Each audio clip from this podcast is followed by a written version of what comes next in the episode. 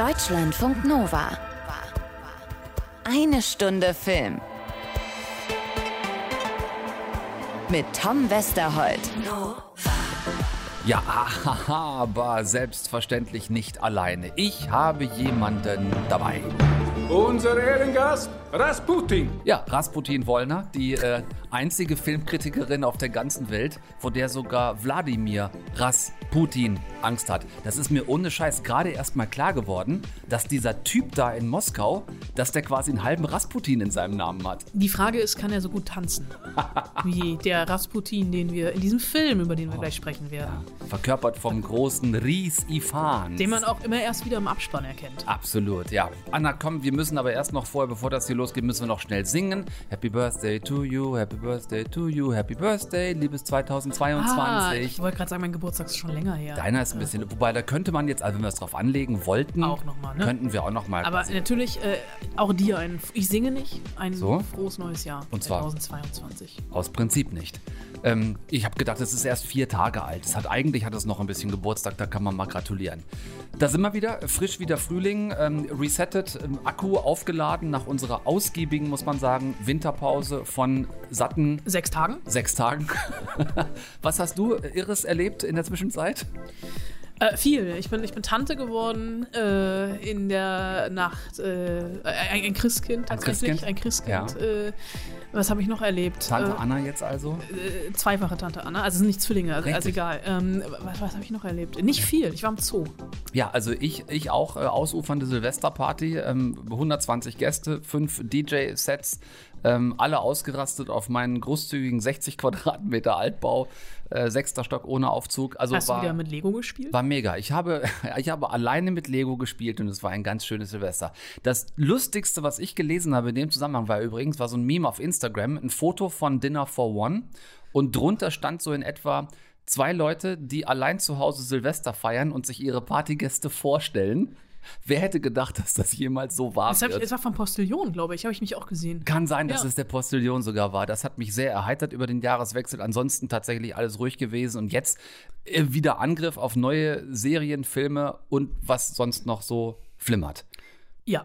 Wir steigen auf den Nimbus 2000. Wir haben aus dem Schrank geholt. Doppelsitzer, so, und fliegen heute zu Tandem. den. Nimbus 2000 Tandem. Ja, das ist, das haben die, das haben die damals, da haben die nicht dran gedacht, Nee. als sie die, die Ah, Filme die haben an uns haben. nicht gemacht, An ja. uns haben sie nicht gedacht. Wir steigen auf den Nimbus 2000 Tandem und fliegen zu den Gryffindors, Slytherins, Ravenclaws und Hufflepuffs. Return to Hogwarts, die Harry Potter Reunion 20 Jahre nach dem ersten Filmstein der Weisen. Ein großes Tränchen in meinem Knopfloch. Und die bittere Erkenntnis, boah, sind wir alt geworden. Verrückt. Also nicht nur wir. Nicht nur wir, Gott sei Dank alle anderen auch. Das Einzige, was ein bisschen tröstet. Außerdem haben wir beide den neuesten Kingsman-Film gesehen. Ein Prequel quasi, das die Vorgeschichte des geheimsten Geheimdienstes aller geheimen Geheimdienste erzählt. Und du hast mit ihm gesprochen, also mit dem Kingsman-Man. Mit dem Kingsman-Macher, Ja. höchstpersönlich quasi Matthew Vaughn. Äh, wir waren verabredet kurz vor Weihnachten und er war total übermüdet und hat gefühlt jeden zweiten Satz den Faden verloren. Ich stelle mir den gerade so vor wie Professor Hastig in der Sesamstraße, der so in jeder Antwort einschläft. Ah, So ähnlich war es. Und dann hat er auch noch ein Basecap angehabt und ich habe seine Augen die ganze Zeit nicht gesehen. Ich dachte wirklich, äh, und äh, man hört es auch, also ich muss mich im Vor Vorfeld wirklich entschuldigen, man hört das, dass das Interview sehr dynamisch ist, wie man in der Radiosprache und Ja. Podcastsprache sagt, weil er immer wieder vom Mikrofon wegrutschte. Also wir haben gezoomt natürlich, aber ähm, Ich sehe ihn gerade sagen wir es so. mal so, meine, meine Tonspur ist besser als seine. Wie so ein Fließpudding quasi auf seinem Sessel in sich zusammensinkend Richtung Boden fließen. Aber er hat trotzdem sich die Zeit genommen, mit mir zu reden. Es war sehr, war So. sehr nett. Über all das, was da neu ist. Und im dritten Teil ist so viel neu wie noch nie im Franchise. Das dürfen wir jetzt schon verraten. Ich habe mir zwischen Knödel, Rotkohl und Wunderkerze noch eine sehr witzige Serie reingepfiffen. Die Discounter ist auf äh, Prime Video draußen und äh, darüber sprechen wir nachher auch noch auf jeden Fall zwei, drei Worte. So, und jetzt, weil ich es kaum aushalte, liebe Anna, lasst uns bitte hiermit anfangen. Seit Neujahr draußen äh, HBO-Produktion bei uns dementsprechend auf Sky und ohne jede weitere Erklärung. Es ist für mich bis heute und vielleicht sogar auch für immer das herausragendste Kino-Franchise ever, weil Weil es diese acht Filme sind, über zehn Jahre im Großen und Ganzen mit gleicher Besetzung. Ein paar Cast-Members mussten ausgetauscht werden, aber es ist von Anfang bis Ende so, ähm, so wahnsinnig liebevoll, so detailverliebt, so charmant und so hochwertig gewesen. Und jetzt treffen sie sich alle wieder. Es ist vor allem auch, glaube ich, das Franchise, mit dem ich einfach groß geworden bin. Ich kann mich noch dran erinnern, wie ich, also Geschichten, Geschichten aus meiner Kindheit, äh, wie, wie, die, wie ich die Bücher gelesen habe. Ich bin beim dritten eingestiegen, also beziehungsweise ich bin nicht mit dem dritten Buch eingestiegen, sondern ja, mit dem ersten Buch, als rauskam, das dritte ja. rauskam, weil alle drüber gesprochen haben und ich lag äh, krank zu Hause. Ich hatte tatsächlich Influenza und lag äh, total fertig zu Hause, musste das Bett hüten über mehrere Tage und hat meinem Vater gesagt, kauf mir bitte ein Buch und kauf mir doch mal dieses Harry Potter. Und dann ist mein Vater wirklich zu Dussmann ins Kulturkaufhaus in Berlin nach dem Dienst, hat mir die, den ersten Band gekauft und dann meinte ich zwei Tage später, ähm, kannst du mir das zweite auch noch kaufen? Hat er mich angeguckt, aber willst du mich verarschen, so dick wie die sind? Und dann hat er mir das zweite mitgebracht und dann kam das dritte raus. Und dann war ich wieder genesen. Und dann bin ich äh, wirklich sehr früh in den Buchladen mit und stand da mit vielen anderen. Du warst genesen und gleichzeitig infiziert. Ja. Daniel Radcliffe, Emma Watson und Rupert Grint waren elf beziehungsweise zwölf, als das alles losging, 2001. Und äh, jetzt sind sie Anfang 30 und es war Zeit, nach Hogwarts zurückzukehren. It feels like no time has passed and loads of time has passed. Well, I think this is the perfect time to sit down with everyone and reminisce. The thing that scared me the most was the implication that the most meaningful thing in our life was done. And there's something so joyous about seeing everyone. Emma, Rupert und Daniel, gut, ich meine, die hatten wohl über die Jahre immer Kontakt miteinander. Ist jetzt nicht so, dass sie sich zum ersten Mal seit Ende der Filme vor jetzt zehn Jahren wiedergesehen hätten. Aber in dieser Kulisse. Ich habe, glaube ich, nach 30 Sekunden das erste Mal geheult. Ähm, Emma Watson an King's Cross auf dem Weg zu Gleis 9 3 Viertel. Dann Daniel in der Winkelgasse, wo er seinen ersten Zauberstab bekommen hat. Und dann geht die Tür auf zur großen Halle in Hogwarts. Und dann sind sie da plötzlich alle wieder zusammen in diesem großen, berühmten Set. Ähm, wobei wir sagen müssen, natürlich mit ein paar Einschränkungen fast alle. Fast alle, genau. Es sind natürlich ein paar verstorben mittlerweile. Es gibt eine wunderbare In Memoriam-Sektion. Oh, das ja. ist ja eingeteilt in Kapitel und och, was habe ich geheult in dieser, dieser. Aber dieses, dieses Gefühl, ne, was man schon hat, wenn Hedwigs Theme kommt, das erste Mal. Also jetzt nur beim Anspielen hatte ich schon wieder Gänsehaut. Und ich hatte das erste Mal, glaube ich, wirklich eine Träne im, Knopf, im Knopfloch, als sich ähm, Emma Watson und ähm, Tom, Tom Felton? Felton? getroffen haben, weil natürlich im Kopf Sekunde mal Hermine und Draco, das passt doch nicht, dass die sich hier weinend in den Armen liegen. Und natürlich sind das auch alles Menschen und es menschelt so sehr in dieser, in diesen äh, fast zwei Stunden, ich glaube 115 Minuten. Mhm. Und ich hatte auch sofort wieder dieses Gefühl, in Hogwarts zu sein. Nun hatte ich das große Privileg, dass ich wirklich mal diese Hogwarts-Studio-Tour gemacht habe in London. Stimmt. Und da kann man ja wirklich hin. Und das ist so liebevoll gestaltet, also ähnlich liebevoll wie diese Reunion gestaltet. Und das Schöne ist, man kommt wirklich in einen Raum und da hängen alle, da hängen Video, äh, da hängen Bildschirme und da laufen Videobotschaften von den Schauspielern. Ich war da vor fünf Jahren, das ist wahrscheinlich mittlerweile auch alles mal geupdatet. Und man steht da mit seiner Gruppe, äh, mit der man da durchgeht. Das ist so, war schon vor Corona in Zeitslots aufgeteilt. Und wenn ein Geburtstagskind dabei ist, und es sind sehr oft Geburtstagskinder dabei, weil man das, glaube ich, in England sehr oft zum Geburtstag bekommt, dann darf man dieses große Schultor aufdrücken. Also den, den, das, ah. das Tor, um dann im Speisesaal zu stehen. Ja. Und dann läuft man durch diese Kulissen. Und selbst als jemand, der schon häufiger am Filmset gewesen ist und einfach diese Magie dahinter, also dieses ernüchternde, wie passiert das eigentlich, hat das totalen Spaß gemacht, durch diese Ausstellung zu gehen. Und das ist also der einzige Wermutstropfen, den ich hatte nach diesen 115 Minuten HBO-Reunion, dass es keinen Giftshop gab und ich mir keinen Gryffindor-Schal kaufen konnte. Ja. Aber es ist ja wirklich alles dabei. Also natürlich. Das werden wir in Zukunft haben, dass du dann, wenn du sowas guckst, kannst du gleich irgendwie auf dem Bildschirm klicken ah, und Dank. landest im, im Online-Giftshop, höchstwahrscheinlich. Äh, vermutlich. Aber das ist ja wirklich das Schöne daran, dass sie sich hier wirklich, oder ich das Gefühl habe, dass sie sich öffnen, dass sie nicht nur über das Positive an Harry Potter sprechen, sondern auch über das Negative. Also ähm, Emma Watson, die ja bei einem Film kurz davor war, auszusteigen, weil ihr das alles zu viel geworden ist. Dieser, dieser Druck funktionieren zu müssen, der Druck der Fans, der Druck, Hermine Granger zu sein. Ähm, Mehrfach auch diese, ne, sie wollte sich, weißt du noch, sie wollte sich auch mehrfach die Haare abschneiden. Genau. Und durfte das durfte nicht, laut das nicht. Vertrag. Das, sie musste in, in, in Character bleiben, gefühlt. Und dieses, wir haben beide schon mehrfach mit, äh, mit allen Beteiligten gesprochen und auch so diese, diese Standardfrage an Daniel Radcliffe, äh, fehlt dir das nicht, eine normale Jugend gehabt zu haben? Und er meint, ich kenne es ja nicht anders. Die sind da ja wirklich groß geworden. Und dieses Großwerden dann auch, wenn ihre Filmeltern, wenn sie mit ihnen Filmeltern sprechen, etc., da merkt man wirklich, dass die zehn Jahre lang eine Einheit waren. Natürlich mit Höhen und Tiefen. Auch äh, wunderschön, die, es ist ja keine Enthüllung, aber das nochmal von beiden gehört zu haben, dass Emma Watson und ähm, To- Tom Felton ineinander verknallt waren, aber nie, nie was miteinander hatten, gleichzeitig. aber sich, sich immer schon ganz doll lieb gehabt haben, was man so- natürlich während der Filme nie geahnt hätte. Das ist äh, ähnlich wie bei äh, Jennifer Aniston und David Schwimmer bei, bei der Friends Reunion, äh, die Ja. wir ja auch im letzten Jahr hat, hatten. Und es war einfach so, es war wie ein riesengroßes Klassentreffen und man hatte auf einmal, also mir ging es beim Gucken so, ich bin auf einmal wieder Teil dieser Harry Potter-Familie und ich hatte ganz stark das Bedürfnis, nach der Sichtung nochmal alle Filme zu gucken. Natürlich die ersten beiden Filme, also bis zu der Gefangene von Azkaban, der für mich immer noch herausragt aus dieser Definitiv. ganzen Achtologie. Ja. Aber äh, die Alfonso Cuarón damals ja, Regie die, geführt. Die, die, die ersten beiden äh, Filme, wenn man die sich heute nochmal anguckt, das tut schon teilweise weh. dieser erste Voldemort-Auftritt am Ende von Stein der Weisen, der hat natürlich wehgetan damals, aber was sich daraus entwickelt hat, finde ich irrsinnig. Und wo wir gerade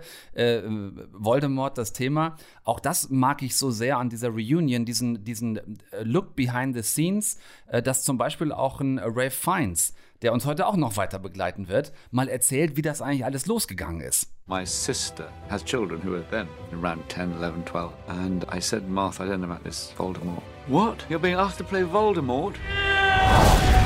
You've got to do it! Ja, also ne, hätte die Familie die Bücher nicht gelesen, so wie du damals, dann wäre wahrscheinlich irgendwer Lord Voldemort gewesen, aber am Ende nicht äh, Ray Fiennes. Und was ich noch mal so krass fand, Stichwort Blick hinter die Kulissen und Making of, was ich vorher auch äh, noch nie so gesehen habe, wie krass bei diesen Filmen die Post-Production zu Buche geschlagen hat. Denn wenn du Originalaufnahmen siehst, out of camera, was sie ja machen von den Drehs, wo du dann auch den Greenscreen im Hintergrund siehst, ähm, und diese, allein nur die, die Farbgebung anguckst, also was dahinter noch mit, mit Filtern gearbeitet worden ist, wie diese Filme gerendert worden sind, dass das diesen magischen Look kriegt, den ja David Heyman kreiert hat als Produzent von allen acht Filmen, der glaube ich auch damals relativ schnell die Rechte von J.K. Rowling bekommen hat, eben weil er diese Vision hatte. Und wie das alles zu dieser zauberhaften ähm, Märchenerzählung geworden ist, die wir alle so gefeiert haben. Also ich glaube, wenn man jetzt nicht absoluter Hardcore-Fan ist, der eh schon alles weiß, dann nimmt man da wahnsinnig viel mit aus diesen knapp anderthalb Stunden. Und sei es einfach nur das Gefühl, Ganz wieder in genau. Hogwarts Ja. gewesen zu sein. Einfach- also ja. Butter, Butterbier bereitstellen, ja. Nochmal ein paar von diesen komischen Beans, die, wo man nie weiß, wie sie schmecken, hinlegen. Und ich, ich werde es tun. Ich werde mir alle acht Filme jetzt irgendwann nochmal angucken. Ja, definitiv. Also das finde ich geht in regelmäßigen Abständen sowieso. Ich werde mir aber diese Reunion werde ich mir durchaus noch das ein oder andere Mal angucken, eben wegen dieser Detailverliebtheit, die die Filme schon hatten und die sie jetzt auch wieder in dieses ähm, ja in diese Reunion gelegt haben. Ich glaube, das sind einige Sachen, die man noch wieder findet. Ihr könnt das auch tun auf Sky bei uns ähm, seit Neujahr Return to Hogwarts, das Harry Potter Revival und ähm, all die vielen schönen kleinen Dinge habe ich gerade gesagt. Das ist jetzt mal, fällt mir gerade auf, eine Königsüberleitung zu Kingsman. Aus kleinen Dingen können große Probleme werden. Wir sind der erste unabhängige Geheimdienst. Während der britische Geheimdienst an Schlüssellöchern lauscht, sind wir im Raum. Willkommen im Club. Du wirst diesen Anzug brauchen. Sehr clever. Zeit für einen Tanz. Es ist äh, ein neues Setting in diesem dritten Teil. Es sind neue Figuren. Es ist äh, rund um den Ersten Weltkrieg, also ein Prequel, das mal wirklich pre ist. Äh, statt Colin Firth, äh, Taron Egerton und anderen Stars haben wir jetzt, wie eben schon angesprochen, äh, Ray Fiennes als äh, Graf Oxford äh, in, in der zentralen Rolle. Ähm, wir haben Gemma Arterton in einer Rolle zu der ich gern später noch was sagen möchte. Und wir haben erstaunlich viele deutsche Schauspielstars. Wir haben Alexandra Maria Lara. Die, das darf man, glaube ich, sagen, ich glaube, in Minute drei äh, erschossen wird. Äh, wir haben. Äh, also mehr als drei Minuten Screentime hat sie auf jeden Nein. Fall nicht. Äh, wir haben äh, Daniel Brühl, den man auch lange nicht erkennt. Wir haben August Diehl. Wir haben. Äh, Man auch nicht erkennt. Den man auch nicht erkennt. Wir, haben David Cross, den man auch nicht der aber auch nur im Abspann auftaucht. Wir haben Joel Bassmann, der eigentlich Schweizer ist. Wir haben Valerie Pacher, die eigentlich Österreicherin ist. Es ist jede Menge. Und ich dachte tatsächlich erst, es ist, weil die irgendwie mit auch in Deutschland gedreht haben. Aber ich habe mit äh, Matthew Vaughn, um das kurz äh, vorwegzunehmen, äh, kurz darüber gesprochen. Und er wollte einfach deutsche Rollen mit deutschen Schauspielern benutzen, äh, besetzen, dass keiner davon am Ende wirklich deutsch ist. Hat uns dann beide etwas amüsiert. Ähm, und äh, es ist natürlich irgendwie so ein bisschen so ein Schaulaufen, äh, auf das man sich jetzt stürzt. Ich finde, also um dem Film mal was Positives abzugewinnen. Fangen wir damit an. Fangen wir damit an. Ist, ist man relativ schnell durch. Äh, Earl Fiennes finde ich großartig, den finde ich aber immer großartig. Ja. Aber, jetzt kommt das große Aber. Diese ganze Geschichte, also beziehungsweise die erst, der erste Kingsman, der hat ja so wunderbar großartig funktioniert, weil er diesen Gentleman-Stil mit dieser brachialen Gewalt ähm, zusammengebracht hat. Also auch für mich noch immer unvergessen diese Szene Colin Firth mit dem Regenschirm in der Kneipe. Ja, natürlich. Äh, Taron Egerton, der dieses ähm, Proletarische mitgebracht hat, Mhm. der für mich auch tatsächlich, wo wir gerade darüber sprechen, äh, n- ein Bond eine Bond-Möglichkeit wäre. Ähm, äh, der dieses, äh, die dieses Proletarische mitgebracht hat, als jemand, der wirklich in, in Trainingshose rumläuft und auf einmal in dieses Kingsman-Universum kommt und da mit dem Welpen zusammen diese Ausbildung durchläuft. Der zweite Kingsman-Film, der dann nach Amerika gegangen ist, äh, mit Matthew äh, McConaughey, glaube ich, auch und mit Julian Moore als Channing Tatum, und Channing also als, als Star-Aufgebot ohne Ende. war total flach, hat für mich überhaupt nicht funktioniert. Und hier versucht Matthew Vaughn dem Ganzen jetzt so einen in Anführungsstrichen unnötigen Ernst aufzudrücken, dass er im Mittelteil des Films Szenen hat, die an der Front spielen.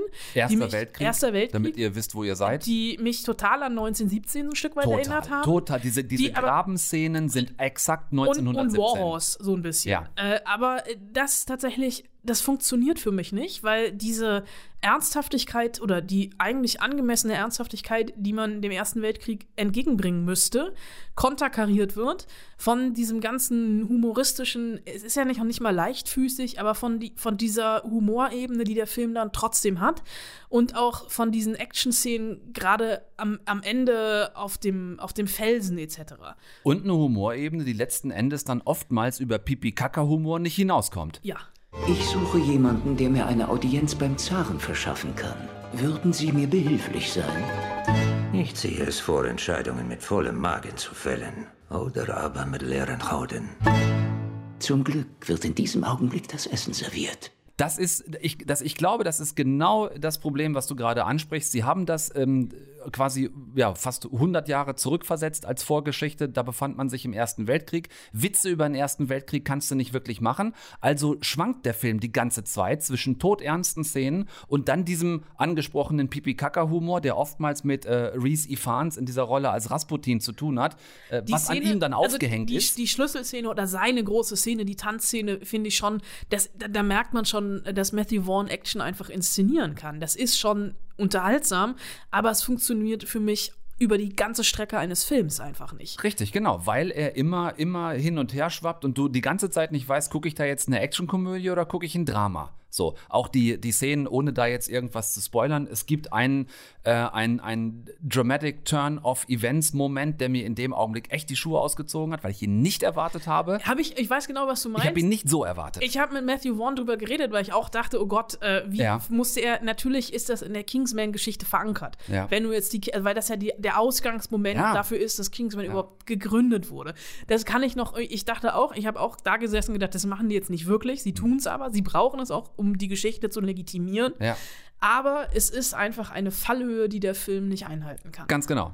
Insgesamt äh, bleibt bei mir hängen, der Film ist zu düster, zugetragen, es fehlt die Selbstironie, die Fans vielleicht auch ähm, nach den ersten beiden Teilen erwarten, weil Selbstironie, diese ganze Geheimdienstnummer auf die Schippe zu nehmen, war so ein Markenzeichen von Kingsman, das erfüllt der Film hier nicht. Und ich wollte noch ein Wort zu, äh, zu äh, Gemma Arterton sagen, denn das fand ich irgendwie von der Besetzung her ganz besonders schlimm, weil ich die ganze Zeit das Gefühl hatte, so wie die Rolle sinnvoller angelegt ist, haben sie irgendwann beim Schreiben gemerkt, ach du Scheiße. Es fehlt eine wir, Frau. danke. Wir brauchen eine Frau zwischen all den Männern, also haben sie Gemma Artertons Rolle erfunden, aber wenn du sie aus dem Film rausstreichst, fehlt nichts. Also eine völlig überflüssige Rolle, die nur zu dem Zwecke reingeschrieben worden ist, dass zwischen den Männern eine taffe Frau steht. Und wenn man das doch macht, kann man der Frau doch einfach von der Rolle her auch ein bisschen mehr Gewicht geben, als am Ende dann doch nur Eye Candy zu sein. Ja, peinlicherweise habe ich bis zum Abspann gedacht, das ist Michelle Dockery. Gut. Also haben wir am Ende doch noch was gelernt. Michelle Dockery und Gemma Arterton Sind zwei Personen. sind zwei, sind zwei Personen und nicht ein und dieselbe. Also ihr könnt da ab Donnerstag im Kino reingehen, wenn Ihr ihr müsst aber ihr müsst aber nicht genau gerade als Fans des ersten Teils, der damals wirklich toll war, den wir sehr gefeiert haben. Äh, das geht jetzt dieses Mal doch in eine sehr andere Richtung. Apropos in eine sehr andere Richtung, Anna. In welche Richtung genau ist dir Matthew Vaughn aus seinem Interviewsessel rausgerutscht? Nach links unten. Nach links unten, gut. Ähm, ihr habt euch getroffen, habt geredet. Ja, ich hatte auch noch, also äh, es ist natürlich immer ein bisschen doof, ne, wenn man mit Leuten redet und der einen Film eigentlich nicht, nicht gut fand, was ich jetzt natürlich, also ich sage ja nicht, hey Matthew, nice to meet you, shitty Film. Äh, Wäre mal eine interessante Erfahrung. Wäre mal also, ein interessanter Gesprächs-, also ein interessanter Icebreaker. Ich hab's, ich hab's schon versucht, irgendwie. Ähm, also ich habe mich drauf gefreut, weil ich großer Matthew Vaughn-Fan bin. Eine, für mich einer der besten Matthew Vaughn-Filme und auch tatsächlich für mich einer der besten Agentenfilme ist Layer Cake. Ein sehr, ein frühes Werk von Matthew Vaughn mit Daniel Craig. Also ein, ich, ich, ein früher Daniel Craig und ein Ja. früher, da spielen ungefähr alle mit aus diesem Matthew Vaughn Guy Ritchie Universum Ja, ja, ja. in sehr jung. Äh, großartiger Film, habe ich da, ich glaube wirklich Anfang der 2000er auf dem Filmfest München gesehen, ist bei uns da auch noch, glaube ich, sogar ein Straight-to-DVD bekommen. Ja. Ich habe sie zu Hause. ich leise mir gerne aus. Kannst du dir gerne mal ausleihen. Äh, einer der ein großartiges Ende auch, äh, ohne jetzt äh, spoilern zu wollen. Und ähm, des, deswegen habe ich mich sehr gefreut auf das Gespräch mit Matthew Vaughn. Und äh, ich, er saß irgendwo in London in einem gesichtslosen Hotelzimmer und ich saß bei mir zu Hause und ich, äh, ich mache das irgendwie nicht, um, um angeben zu wollen oder sowas. Ich, ich sitze auf meinem Arbeitssofa. Und dahinter ist mein DVD-Regal. Und Ja, dadurch, das dass Wort ich immer Arbeitssofa gerade auch vernommen, denke ich. Also ich habe gerade Arbeitssofa verstanden, aber erzähl ruhig weiter, Ähm, Anna. Und der Winkel äh, meines Laptops, der immer auf der auf der Arbeitssofa-Lehne steht, äh, geht halt so ein bisschen Zufällig? zufällig ins DVD-Regal. Äh, ich habe diesen Winkel gewäh äh, gewählt, seit Robert Pattinson im letzten Jahr mal versehentlich meine Unterwäsche auf dem Wäschereck gesehen hat, was in der anderen Richtung stand. Seitdem sitze ich immer so ein bisschen gedreht zum Bücherregal. Und äh, äh, damit hatten wir dann auch schon direkt einen, einen Gesprächsbeginn, weil Matthew Vaughn etwas irritiert nachfragte, ob das denn wirklich alles DVDs seien. Are those lots of DVDs behind you? Yes, still buying them, even I haven't Good. seen them in a long time. Talking about The Kingsman, not my DVDs, um, when did you first start thinking about doing a prequel? Well, sorry, back to it. Kingsman. So the Secret Service, the folklore was written in that when Harry explained to Eggsy where they came from, and I basically was wanting. Uh, I, there's a movie called The Man Who Would Be King, and it's a film that was really important to me as a kid. I loved it, and I sort of thought, why don't we do The Man Who Would Be Kingsman and make a, an historical, epic adventure movie that we. Uh, uh, that could be made in a way that a modern audience might be interested in and enjoy. And I thought you were about to pull out The Man Who Would Be King and the DVD, and I would have been very impressed. I, I was just looking for layer cake, actually. Uh, yeah, it ain't like it, yeah. So, uh, and then the plan was never to make this film, but when, once I had the idea, then that was it. Blinkers came on, and off I went. the the tone of this one um, is kind of um, different uh, to the the first two. They are sort of lighter, uh, more uh, humorous in a way. And how did you find the tone of this one? when you're dealing with World War One, you got to be a lot more respectful. Number one, and it's serious. It's more serious, but also it had to be different. You can't make a. You can't say, well, Kingsman started hundred years ago in exactly the same way it is now. It had to be, you know, it's like with the Deer Hunter. You start in a place which is very different to where you end up at the end. But once you've gone on the journey at the beginning, when you're with De Niro and Walken and doing Russian roulette and the whole Vietnam horrors, you're in. You really who know these characters are. So I sort of try to apply that to this. This so it had to be different, and, and I think towards the end it gets more similar, and uh, and the action you know, we had more fun with the action where we could. But when we went to the World War One stuff, then I said, guys, we've got to go straight down the, you know, the, straight down the middle on that one. How did you prepare for the World War One scenes? Like they feel like a real uh, war movie, not a comic adaptation franchise style. Yeah, well, we built it. We built the trenches. So we another rule for this film. We tried to make it like the old movies. We shot it with old lenses and long lens, and we built the sets or went to locations. And um, we once you built those trenches, you just felt for the people, the soldiers that died there, and how hard it was for them. And you just shot it. You, you, it became very real, and there was an air of respect and sadness immediately. Like the, you know, my films were quite, you know, the crews we get on very well. But when we were in the middle of those, that, in no man's land, in that mud, and with the explosions, all that was real, and we were just like, "Holy moly, this is!" You know, these these men were brave beyond anything we could imagine. You sort of reinvent history, like uh, Tarantino did with *Inglorious Bastards*, just like the the other World War. Are there any lines you won't cross, um, storytelling wise? And ch- we we didn't reinvent history; it was different to that. So everything we we uh, uh, yeah, I'd say we're different to *Inglorious Bastards because everything that happens in the film happened historically. So we and I respected history. Now, what we reinvented was what was happening in the background that could have happened or couldn't have happened. Who knows? But I'm pretty damn sure Hitler wasn't shot by a machine gun in a cinema. Um, so that we didn't because I, you know, and that was pretty brave of him to do that. I mean, I, I was surprised uh, as, as, other people were. Um, so I, would say we were more historically accurate than than uh, Quentin was. Not saying Quentin did anything wrong. I enjoy his movies. The ambassador Zimmerman. Well, that that happened, and the telegram, and to asking the the Kaiser, and all that. It really, I mean, when I was, was saying, the Kaiser was that dumb um, and then Zimmerman was even dumber to admit to it, uh, going, yeah, you know, and it was asking, you know, Mexico to join the war and bringing the Americans in, which was the end of the. So, you know, then again, sometimes history is, is you know, what they say, you know, fiction can be uh, you know, not as strange as the truth. Whatever, you know, truth is stranger than fiction. God, I'm tired, but you're translating me, I hope. Having the third film in this franchise now, um, how difficult is it to surprise the audience over and over again? Depends on which audience. I, I, I don't, I, I, don't know. I try to surprise myself. When I'm making a movie, I'm always trying, I, I just go, I make a decision about, because uh, I love, I, I, like watching movies. So um, I'm a fan boy myself, or man now, whatever I am. I, am not trying to surprise you. I'm trying to surprise myself. And if I'm bored doing it, then I think the audience will be bored watching it. So I'm always pushing myself to not just do the same thing again and again and again. Which uh, movie you recently saw did surprise you in a good way? Well, when I'm making a movie, because I'm also filming another movie at the moment, so I'm like, look at me, I'm feeling I'm about to fall off my chair. Um, I don't watch other films when I when I make a film because it, it, will it will get it gets in your head, or then you go, oh, I should have done that, or you change things.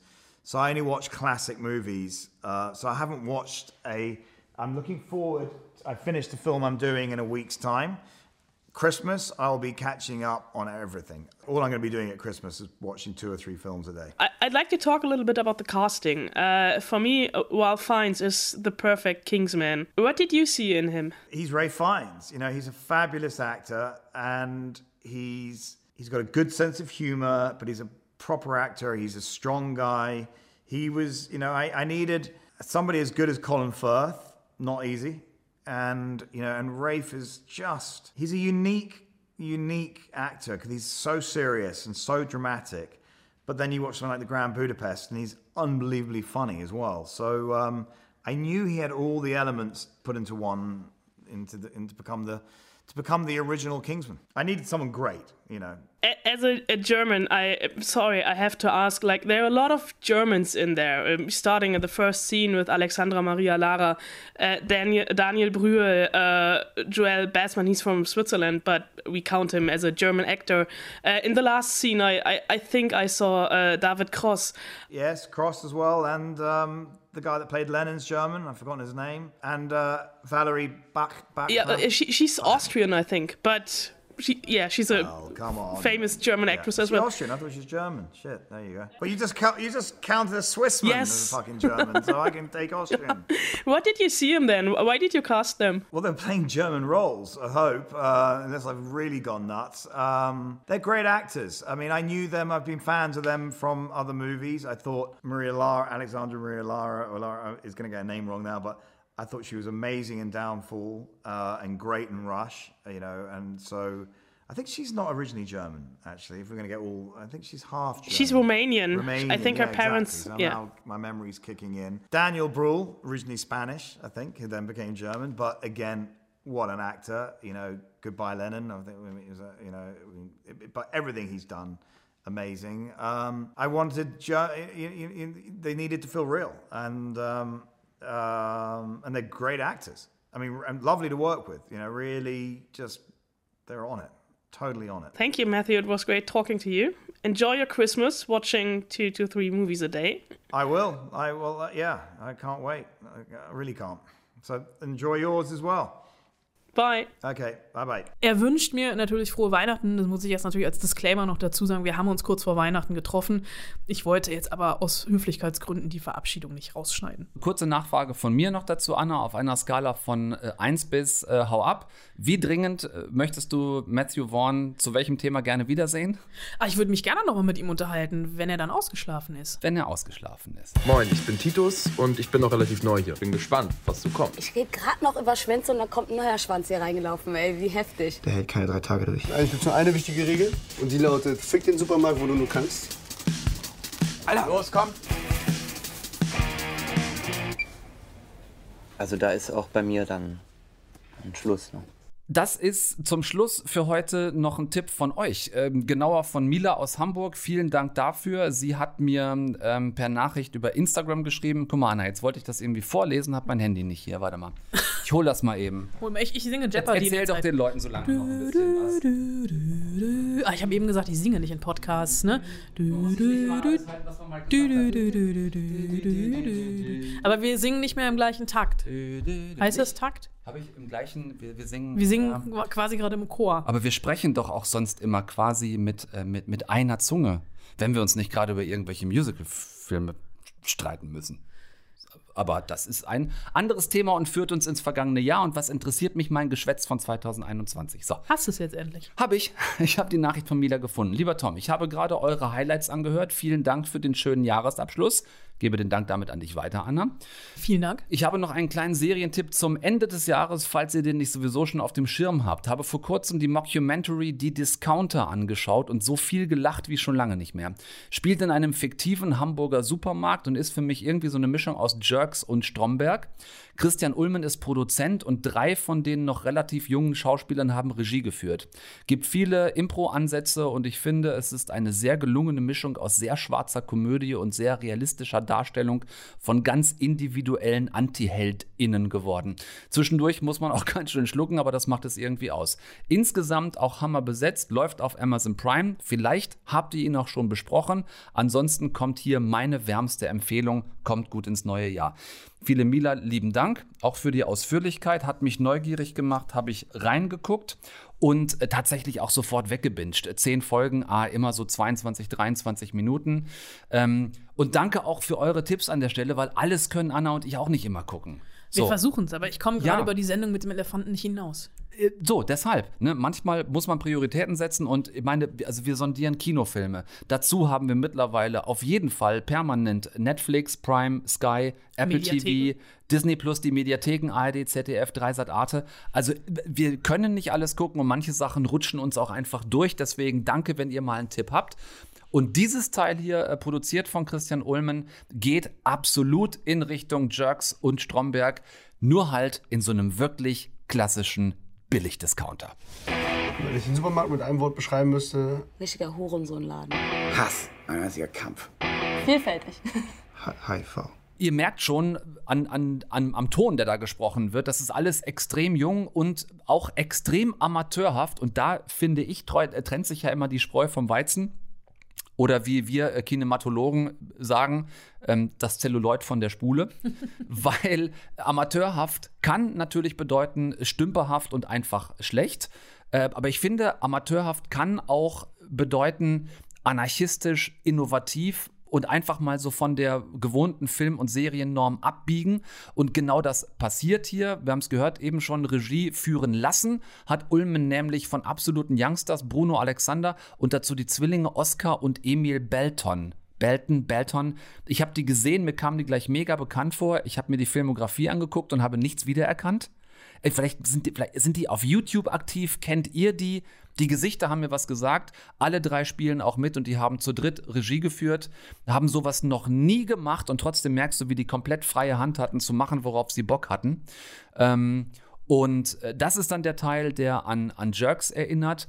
Ähm, es gab wohl Drehbücher, aber keine Dialogbücher. Das heißt, die, die Lines, die die teilweise sehr jungen DarstellerInnen euch da um die Ohren hauen, äh, die sind improvisiert gewesen und das wirklich richtig cool. Es funktioniert bei allen.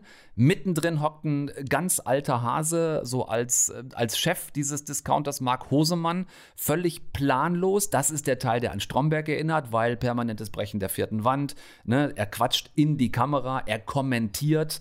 Es gibt immer so diese, diese Mockumentary-Szenen im Supermarkt und dann wie so Interview-Szenen im Büro. Also das ist quasi der Stil ähm, Stromberg. Und abgeguckt ist das Ganze, jetzt habe ich vergessen, wie es heißt, aber ähnlich wie schon Jerks abgeguckt war von einem dänischen Original, ist diese, äh, die Discounter-Nummer, hat, hat Ulmen sich abgeguckt. Irgendwo aus Holland gab es eine Serie. Aber sie haben es wirklich extrem gut gemacht. Äh, Rapperin äh, Nura Habib Omer spielt eine zentrale Rolle, arbeitet an der Kasse in diesem Supermarkt und hat so eine große Fresse, dass es nur Spaß macht, der zuzugucken und zuzuhören schaut rein, wenn ihr es noch nicht getan habt. Binscht sich easy weg. Zehn Folgen, a paar 20 Minuten. Ich hatte sehr viel Spaß. Ich habe mich nicht eine Minute gelangweilt, obwohl ich es wirklich an einem Abend am Stück knappe drei Stunden äh, einfach weggeguckt habe. Und damit würden wir euch heute dann mit den von uns gestellten Aufgaben entlassen für weitere sechs Tage. Ist mein Vorschlag. Ja, jetzt haben wir genug Zeit. So, ähm, nächste Woche ähm, haben wir zum einen einen absoluten Horrorfilm über eine Frau, die drei Tage eingesperrt ist zum Mästen und Scream 5 startet auch noch. Ey, erinnere mich nicht, ich habe große Angst. Ich sage das jetzt. Ja. Ich gucke am Freitag, also heute ist Dienstag, der Podcast wird released. Ich gucke am Freitag Scream 5. Ich glaube, allein in einem Kino und habe abends Interview mit, dem, mit den Regisseuren. Und ich kann jetzt schon nicht mehr schlafen, weil meine Schmerzgrenze, du weißt es, bei Horrorfilmen ist Scary Movie. Ich ah. bin gespannt, in welchem Zustand du mich am Dienstag hier antreffen wirst. Also Scream startet, Anna tut sich's an und der andere Horrorfilm mit der eingesperrten Frau, das war damals Lady Diana, die ein Weihnachtsfest mit den Royals verbringen musste, gespielt von Kristen Stewart. Die hast du auch gesehen, auch wenn es schon ein paar Tage her ist. Ja, da war die Weltpremiere in Venedig beim Filmfestival und seitdem schwärme ich jedem von diesem Film vor, der neue Film von Pablo Larraín, der jetzt dann am nächste Woche auch in die Kinos kommt. Ähm, ich werde definitiv einmal schwärmen nächste Woche. Mhm. Wie ich bei, also wie mein Puls bei Scream sein wird, ich weiß es nicht. Ich werfe noch einmal Schwärmen mit darauf, denn ich habe ebenfalls auch schon Corona-Verschiebungen haben es möglich oder nötig gemacht. Schon für etwas längerer Zeit mit Rick Cavanian gesprochen über Hotel Transylvanien 4, was ich zum einen eine sehr bisher sehr lustige Animationsfilmreihe gefunden habe und dieses Interview ist, ich möchte nicht zu viel versprechen, aber es ist eins der Highlights meiner eine Stunde Film Geschichte geworden. Also da dürft ihr euch gerne ab jetzt schon mit drauf freuen. Rick Cavanian dann endlich, weil der Film nächste Woche dann startet, auch auf Prime. Der ist, den hat Sony am Kino quasi jetzt vorbeigeschoben, leider. Startet direkt bei Prime, aber ähm, da wird er zu sehen sein. Und Rick Cavanian nächste Woche zu Gast. Anna Wollner äh, hat sich möglicherweise furchtbar erschrocken oder auch nicht. Erzählt sie uns nächste Woche. Bis dahin habt ihr Hausaufgaben genug. Bleibt gesund, äh, passt auf euch auf, ähm, guckt nichts, was wir nicht auch gucken würden. Ich sag Tschüss, weiß nicht, was du sagst.